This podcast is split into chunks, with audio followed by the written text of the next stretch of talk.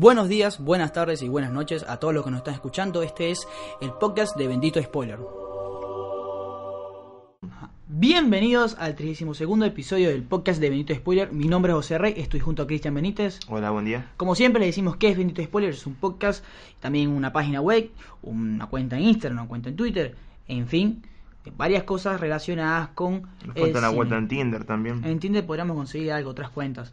Eh, relacionadas con las series de televisión y los cines. Básicamente, análisis, noticias, críticas, entre otras cosas. Y este podcast que, bueno, siempre semanalmente aparece y hablamos sobre la película o las películas eh, más importantes de la semana, entre otras cosas. Pero antes, como siempre, vamos a empezar el capítulo con El Santo Grial.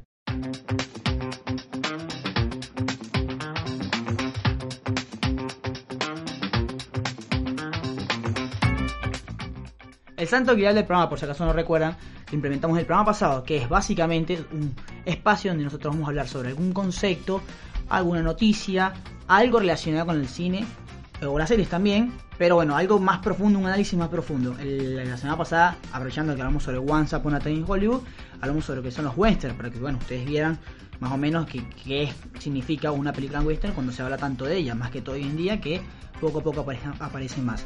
Pero hoy, pero hoy me voy a tomar el atrevimiento de decir algo, una especie de, no sé si, un comentario, no editorial, pero algo que me pareció y que vi mucho durante eh, la semana que se estrenó Once Upon a Time in Hollywood, en Latinoamérica más que todo, y salieron las reseñas. Eh, la reseña específica de, no sé si llamarlos influencers o de youtubers. Mm, creo que youtubers sería eh, me- mejor el, lo que englobaría a todos ellos.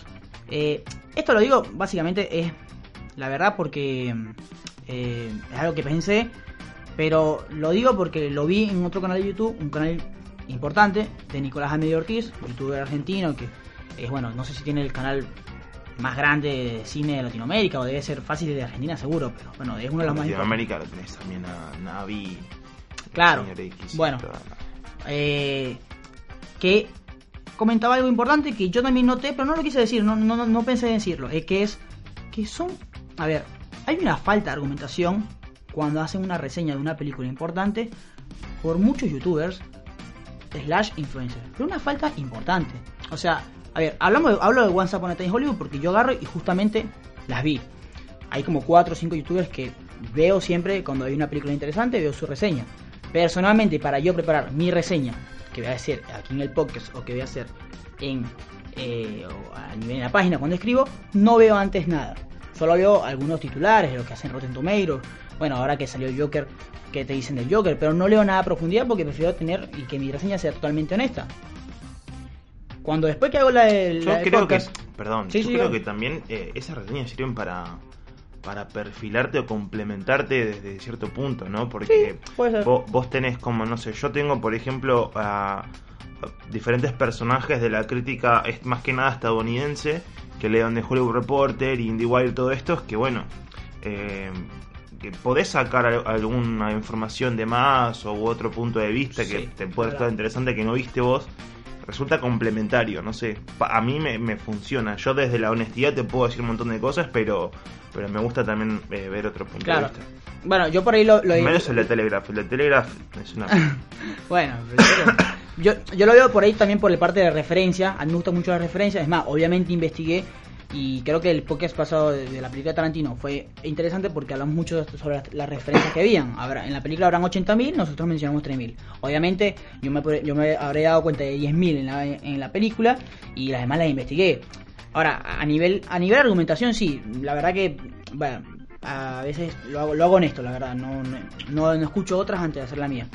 Ahora, me di cuenta que hay un gran problema en la argumentación, chicos, pero a ver, tanto que a mucha gente no le gustó la película, y eso yo lo entiendo, pero vos no me puedes decir que la película es lenta, porque es lenta. No, la verdad que la película me pareció aburrida porque no avanzaba. Y ¿dónde está la argumentación? Y pasa mucho en los youtubers e influencers que ven las películas, ese tipo de cosas. Y el problema acá es que después ven a los periodistas que escriben en cualquier lugar y los toman como, como los niñitos que están ahí para, para ll- llamar seguidores. Y ustedes se molestan.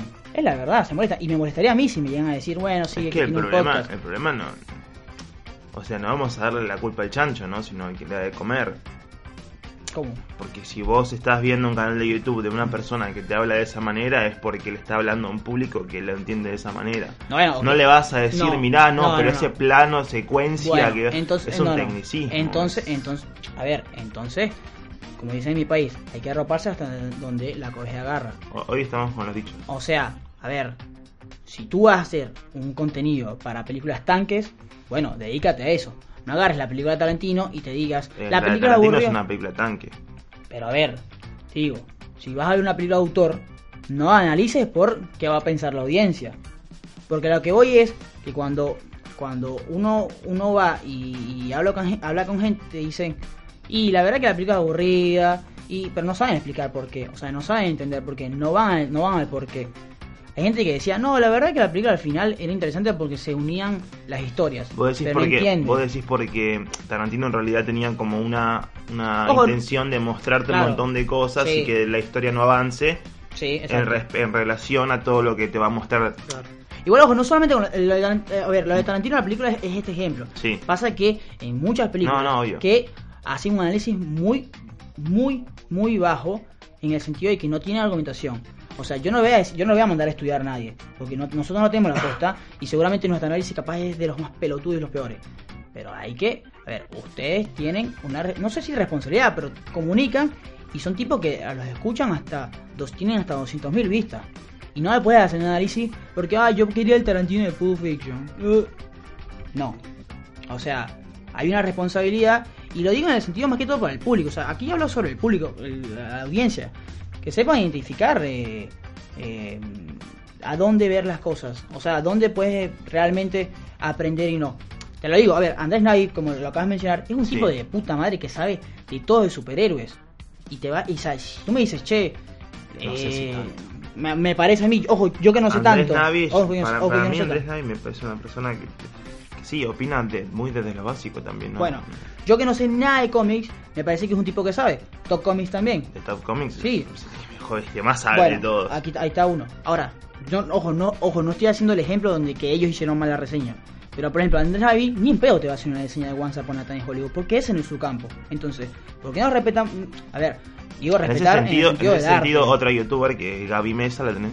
Sí. Bueno, Gaby Mesa te hace un análisis más profundo de todo lo que son los tiempos y demás. Claro. Que Bueno, es más interesante. Es interesante. Entonces, ahí yo lo quiero, yo los quiero ver a todos con el Joker, la verdad. Los quiero ver a todos porque el Joker es un personaje muy comercial que sirve mucho, pero por lo que vemos es una película que No tiende a ser un cine autor no importante. creo que la, que la del Joker sea una película de un autor que se quede en el gesto. No, tampoco. No, Es yo verdad. creo que para hacer el Joker y siendo la primera película, eh, no, no es la primera película de Todd Phillips, pero siendo como un personaje así, me parece que lo que van a apostar más es la- a, a la acción y al tiempo avanzado, a la aceleración del tiempo. Claro. Y a, a mí, o sea, creo que tiene tintes de cine independiente Creo importante. que la única persona que puede hacer lo que hizo con Once Upon Time fue Tarantino. Sí, ya lo dijimos. Se llama Tarantino. Claro, ya lo dijimos. Y punto. Pero por ejemplo en el Joker veo que hay muchos tintes, por lo menos en la previa, en los trailers vemos que hay muchos tintes de cine independiente, donde hay una mayor importancia en la cámara, el ángulo, la iluminación. Y me gustaría ver esos análisis de la gente que se encarga de hacer tanques. Sí, pero eso no, no vas a ver eso en YouTube. Bueno, Va, no, por lo menos yo no voy a buscar eso en yo- YouTube. bueno, es lo- eso. a lo que voy, yo tampoco voy, pero justamente de todo el mundo, porque Tarantino empezó a hablar de Tarantino, No, entonces yo no cuando creo que nadie vaya a buscar eso en YouTube. Bueno, no, me parece que sí. La gente que mm, sigue a, no sé, a estos youtubers ve que le- ve a Tarantino y lo va a hacer. Pero no esperan que ellos, que nosotros o ellos o No, cualquiera eso- le no, eh, ahí, explique. ahí sí te voy a decir. No esperas tú porque tú tienes un, una base más. Tú vas, tú no vas a ver a la gente de, no vas, no ves los críticos youtubers, pero si no vas a leer a los de Variety, por ejemplo, por ejemplo. La persona común no va a ver, no se va a leer en inglés el, la reseña de IndieWire, no lo va a hacer. Va a agarrar lo más rápido que es el video de YouTube. Y cuando un tipo agarra con, un- con un- no voy a decir poco conocimiento, pero Porque con interesa, poco, ah, no sé. pero bueno, pero con poca argumentación, va y me dice la película es lenta por esto, por esto, por esto, y ojo, vi gente que me dijo, me supo explicar por qué la película lenta bajo su punto de vista y está perfecto argumentado, están quitando una calidad importante. Entonces, con esto, no se molesten cuando agarra un, peri- un periodista, una persona de antaño y dice, no, bueno, sí, los pelotuditos de youtuber que hacen plata hablando cualquier cosa. No se molesten. Eso es lo que quería decir. Caliente todo. No, bueno. Eh, podemos pasar a la siguiente sección.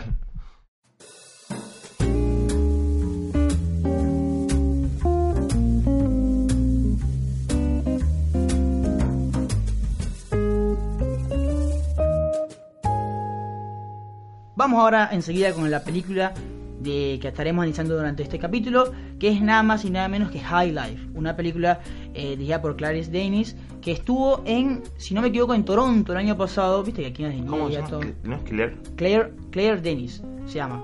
Eh, y estuvo en Toronto, si no me equivoco, Sí. el año pasado. Como siempre, Argentina, eh, eh, excelente, llega todo tarde. Eh, es una película que en su momento Ah, estuvo. es el dólar 65, tampoco Claro. te extrañe. Todavía no se estrenó la de la película de la de la, la, la chica. ¿La noche de los La nerds? no, se estrenó. No, no va a estrenar tampoco. No a. Bueno, una película que está dirigida, bueno, por ella y está actuado, el ro- rol protagónico lo pertenece a Robert Pattinson.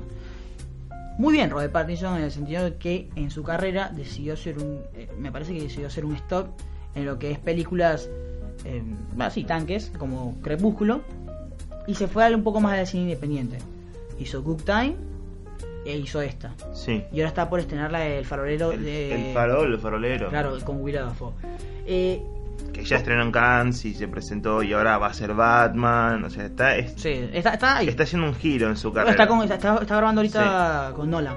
Eh, También. ¿Cómo podrías, a ver, cómo podrías explicar esta película o en- en tratar de introducirla a alguien que no tiene ni idea de qué es? Eh, una película de la cual no vas a buscar una reseña de tú. Exactamente, me encanta, muy bien. Muy bien, eh, perfecto. Ajá. Porque es una película bastante difícil, de vuelta los tiempos acá no son los que los que debería correr en una película que, que vas a ver que sea protagonista Robert Pattinson. Si vos sos seguidor de Robert Pattinson, te gusta su trabajo y demás, esto no es crepúsculo, te estamos diciendo que es una vuelta. eh, no, no, no, no va a haber nada de eso porque la verdad es. es algo que tiene y que lleva. eh, es una película de paciencia. Vos tenés que esperar a que pa- pase cada cosa. La verdad que se toma también el gesto la directora de mostrarte cosas que ella quiere mostrarte. O sea, se nota que hay una mano, una autora atrás de todo esto. Se nota que tiene un poderío femenino en cada imagen y lo vas a ver más que nada en la escena en la que está la, la doctora esta que, que va al. Es como un cuarto del Al placer, cuarto ¿sí? placer, sí. y empieza a hacer las- las- los movimientos, lu- la luz, el movimiento del pelo de la doctora que es enorme, es larguísimo, que además está todo mal arreglado. Es como. Además sentís, aparte de todo esto, durante toda la película lo sentís como una. eh, o por lo menos yo lo sentí, Claro. que no se malinterprete, la verdad, pero tengan un poco la mente abierta, ¿no? Esto de que es una película bastante erótica, ¿no? En, muchos sentidos. Sí, sí, sí. O sea, de, de inicio a fin, o sea, desde el, el guion, que es complejísimo, o sea, es como estar leyendo una obra literia- literaria, todo, todo el tema del guion, no, no es que eh, te, te la hace Tarantino, va, Tarantino también tiene mucho de literaria, pero eh, no, no es un guion de Rápido y Furioso, ¿no? De decir, vamos acá y los chabones van y lo hacen y, Sí. ¿entendés? O Como- sea, es de esos guiones tiene- que te desafían. Sí, que te desafían y tienen como mucha interpretación. Además, los diálogos son bastante complejos. La película en sí es compleja eh, por, por todo su conjunto: dirección, fotografía. Además, es eh, el manejo de los tiempos también, porque va, es- tiene flashbacks y vuelve a, a lo, que, lo que vemos por un principio como el presente, que es el, personaje de Robert Pattinson con la bebé, Claro. y que después pasa, casi al final de la película, llega a un futuro en el que la bebé ya es adolescente. Y, y nada, habla mucho de. Tiene mucho de humanidad, tiene mucho erotismo, eh, tiene mucho de los. También un poco de los, los tiempos que van a correr en el futuro, ¿no? Esto de que manden gente al espacio para experimentar y que tengan bebés allá. Y eh, bueno, es una película de ciencia ficción ya de entrada, ¿no? Y, y también tiene, no, mucho humanidad, mucho naturismo también por la el jardín que tiene ahí todo verde y una. una- Claro. eh, tiene también mucho sacado de, de, de Martian, ¿no? Es Sí. la película de coso.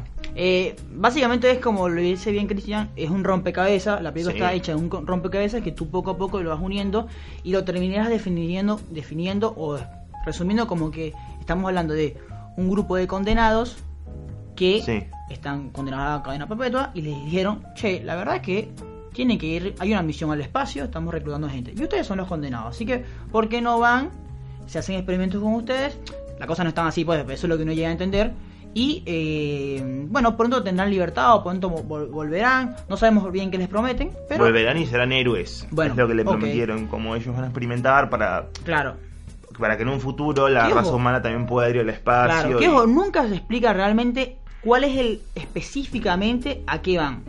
O sea, sabemos que van a estudiar no, los agujeros negros, Eso sí, y también a tener un bebé Quieren, quieren- sano. Claro, quieren tener un bebé sano que se críe en el espacio. Para aquellos que no sepan, el espacio es un lugar de mucha radiación. Eh, no, no podés concebir a nadie en el espacio. Eh, y bueno, también para lo que es viajes espaciales, conseguir un nuevo lugar. eh, nada, un nuevo lugar habitable, por supuesto. A ver, es un experimento ci- científico, básicamente.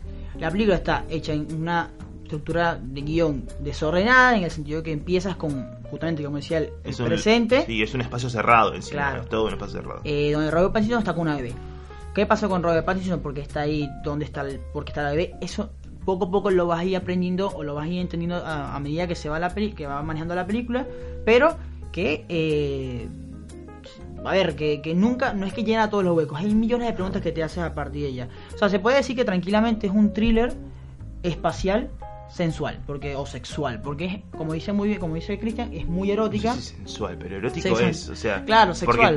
a- a- vamos a, a repartir los términos. Lo, lo sensual tiene que ver con, no sé, la, la- la calentura y los movimientos. Claro, de, por aquí es- y lo es- erótico aquí tiene está que ver con- agresivo.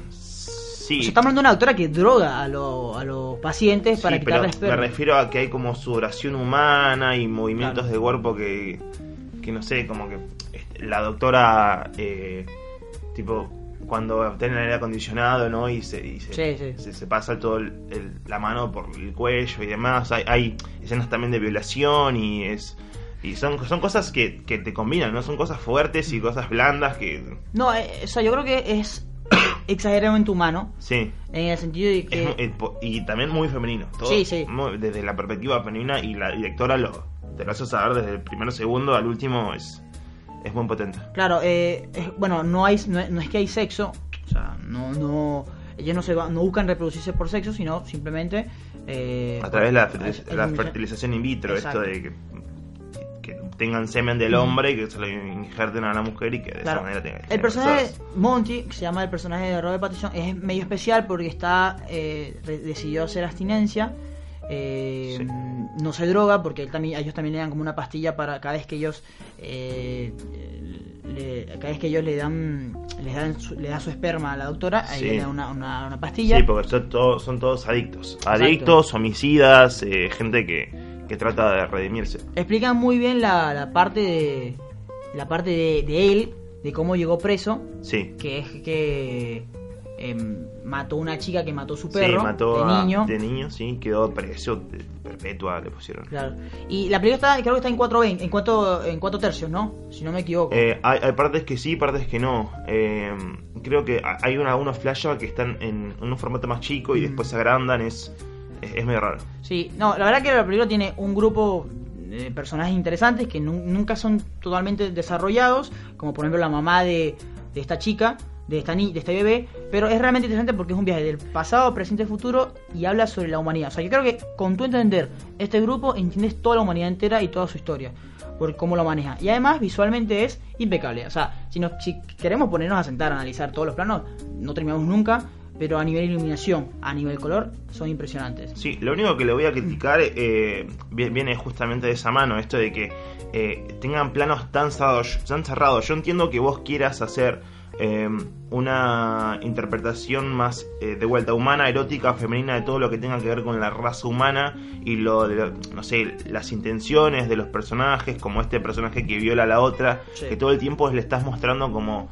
los gestos desde, la, desde el cuello para arriba, ¿no? Y que todo el tiempo está así como subiendo el cuello, pero mm, me pareció que podías mostrar algo más desde más lejos, ¿no? Yo entiendo que vos querés también darte esta perspectiva de que estás en el espacio, en una habitación cerrada y demás, pero creo que también podés mostrar otros planos y buscar como otras otra- otro tipo de perspectiva dentro de la misma imagen y mostrar exactamente lo mismo, porque yo hay, hay una parte en la que ya te- ya te sentís un poco sofocado, Sí. o sea, en un punto te sentís sofocado en un principio y te seguís siendo sofocado y durante toda la película llegás a sentirte esa misma sofocación. Entiendo que tiene, tiene un mensaje potente y todo lo demás, pero la verdad que en un punto para mí llegó a cansarme. Hay, Eh, hay espacios cerrados, sí. es una película lenta, es una película que no puedes llegar a decir, "Che, estás con los amigos del viernes y que Sí, estás sí, tomando y que bueno, vamos a ver una película, vamos Voy, a ver un highlight. voy a criticarle lo de los, la, la completa saturación de la sofocación, que para mí es eso. Y el tiempo que maneja, que también podría ser más acelerado, sí. Claro. Quiere contar otra cosa. La decisión es de la directora, ok, está bien. Eh, pero no sé, a, a mí no me funciona mucho. Claro, creo- Personalmente no, no Creo me que funciona mucho. te quiere desafiar mucho y es un momento que... Más una función en la mañana. Y Las primeras empresas solo en la mañana, chicos. No, no, no- podríamos tener un poco- algo un poco más muy llevadero. Claro, igual lamentable, lamentamos mucho que son- es una película que no solamente no mucha gente la va a ver, sino que no, no va a estar en muchos cines. No, Creo que ya, creo que no, ya no- olvídate. hace poco justamente la prensa nos mandó cuál- cuáles son los cines que va a estar y van a estar muy No, pocos. son muy pocos. Pero bueno, esta fue nuestra reseña de Highlight.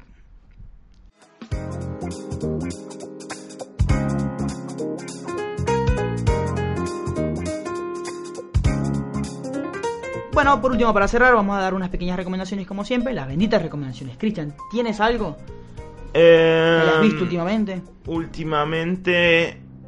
eh, déjame recordar porque me, me agarraste desprevenido. ¿Querés tirar una voz y Yo, después yo.? yo tengo dos realmente. Para, Sí. Hablando de esta película, ya que tú la mencionaste, quería recomendar The Martian, porque es básicamente eso. eh, es, un- es, eh, que, eh, sí, es un, está basado en un libro que está dirigido por Ridley Scott, y, pero es, es más, es mucho más llevadera, es más tranquila, es un guion más sencillo, pero también puedes entender un poco sobre lo que es la humanidad en el espacio con la, con la performance de Mac Damon. Y algo que vi hace poco es eh, el último stand-up comedy de Chappelle, que bueno, se los recomiendo muchísimo, porque es un tipo que si les gusta lo políticamente incorrecto, este es el rey de todos. Eh, yo, a- ahora que lo pienso bien, el tema de la fotografía me recordó mucho al cine coreano de la película eh, Old Boy. ¿La tenés? Sí. ¿La viste? Sí. Bueno, esa película de acción, más que nada por la fotografía me llevó a recordar eso, pero es un peliculón que si te gusta el cine en sí y no tenés ese prejuicio de decir las películas chinas son algo eh, bien border y al margen de todo lo occidental, no, la verdad que esta es lo más parecido a un cine de acción. Eh, tiene todo lo bueno del cine de acción oriental y occidental, por esto de que también tienen valores como la familia y las mafias, la policía y demás, que, está, este es muy interesante, así que tienen que ver esa. Aparte de ser una película de terrible culto que tenés que ver si así siendo cinéfilo, es una muy buena película que tiene un montón de, componentes una historia muy interesante atrás que seguro a cualquier persona le va a gustar. Tiene un plot twist que para mí es lo mejor del cine de, de la última década, de, de- de toda la historia. Muy bien. Es, es, el, es una Sí, top concuerdo. 10, ¿no? No digamos Sí, que es el mejor, sí. pero top 10 llega. Eh, este fue el vigésimo, el, mejor dicho, el trigésimo segundo episodio del podcast de 20 Spoiler. Espero que lo hayamos disfrutado. Eh, nos pueden conseguir a través de nuestras redes sociales, arroba 20 Spoiler, personalmente arroba Jorge, ok. Y Cristian, arroba Chris soy. Arroba soy Chris B con. Eh, bueno, busquen Sí, me van a encontrar en cualquier lado. Espero que hayan disfrutado. Nos vemos. No en Chao. Tinder. Chau, chau.